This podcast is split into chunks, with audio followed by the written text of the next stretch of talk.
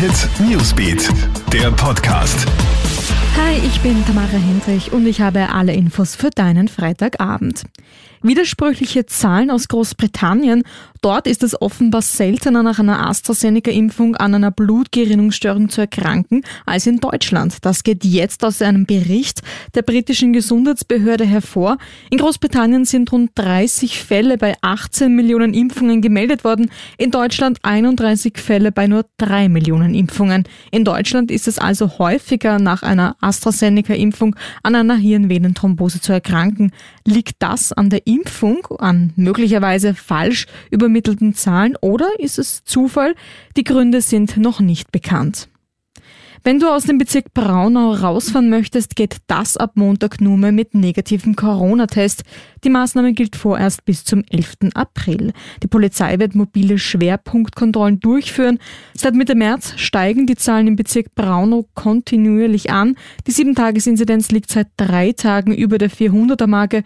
Am Freitagnachmittag betrug sie 405. Ausnahmen gibt es für Schüler, die in anderen Bezirken Unterricht haben, für einzelne Berufsgruppen, Einsatzkräfte, Transporteure und Durchreisende. Um das erhöhte Testaufkommen zu bewältigen, werden die Öffnungszeiten der bestehenden Teststraßen verlängert. Zusätzlich kommen zwei Testbusse zum Einsatz. Der Krisenstab appelliert an alle Bewohner, sich auch angesichts des bevorstehenden Osterwochenendes testen zu lassen. Wie wirken sich Lockdowns und andere Maßnahmen wirklich auf das Infektionsgeschehen aus? Das soll jetzt eine neue Studie der Oxford University herausgefunden haben. Für die Studie sind Maßnahmen in 114 Regionen in insgesamt 17 Ländern analysiert worden. Österreich war auch dabei. Das Schließen vom Handel und der Gastronomie in der zweiten Corona-Welle hat epidemiologisch am meisten Sinn gemacht. Das Schließen von Schulen hingegen hat aufgrund der Hygienekonzepte in der zweiten Welle weniger Einfluss auf die Zahlen gehabt.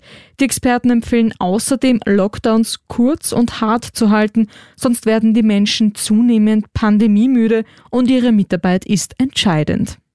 Das war's für den Moment. Alle Updates und Infos holst du dir wie immer im Kronehit Newsbeat oder online auf kronehit.at.